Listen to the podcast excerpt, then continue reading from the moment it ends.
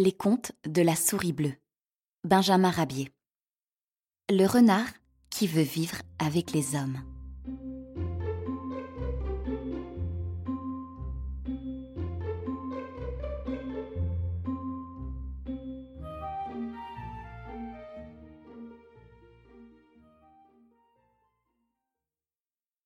Goupil réfléchissait et pensait. Moi, malin, intelligent et plein d'esprit comme je suis. Quelle est mon erreur de vivre avec ces êtres inférieurs qu'on nomme des animaux? Ma place n'est-elle pas plutôt auprès de l'homme? Mais oui, c'est près de ce roi de la création que je dois vivre. Le renard alla conter ses ambitions à son ami Chocolat, un singe savant du cirque Pierre-Anthony. Je parlerai de toi à monsieur Pierre-Anthony, dit Chocolat. Reviens demain. Le lendemain, Goupil fut présenté au directeur du cirque, lequel emmena le nouveau venu assister à l'une de ces répétitions auxquelles prenaient part les différents potionnaires de l'établissement. Un éléphant jouait des cymbales, un singe dansait sur la queue d'un kangourou, et un chien se livrait à des équilibres périlleux. Tout cela émerveilla le renard. Comme je voudrais, moi aussi, être artiste, se dit-il. Parfait, répondit le directeur. Je ferai de toi un équilibriste. Et l'apprentissage pour le renard commença tout aussitôt.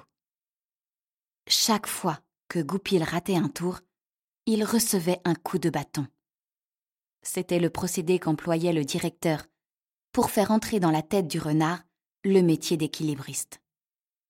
Goupil eut bientôt assez de ce régime, et le directeur lui proposa alors de tourner ses talents vers l'équitation. Le renard, monté à califourchon sur un chien terre-neuve, devait faire plusieurs fois le tour du cirque, sans être jamais désarçonné. C'est aux alentours directs du cirque Pierre-Anthony que Goupil commença son apprentissage d'écuyer à dos de chien. Après plusieurs chutes douloureuses, le renard finit par se tenir en excellent équilibre sur le dos du Terre-Neuve. Malheureusement pour le nouvel écuyer, un beau matin, quelque rat égaré vint à passer devant le nez du chien. La bête se précipita aussitôt à sa poursuite. Le rat disparut dans un soupirail. Le chien s'engouffra derrière lui.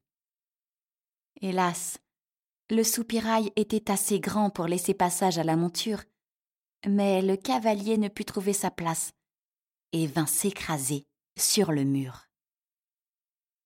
Le renard se démolit la mâchoire et se brisa de côtes.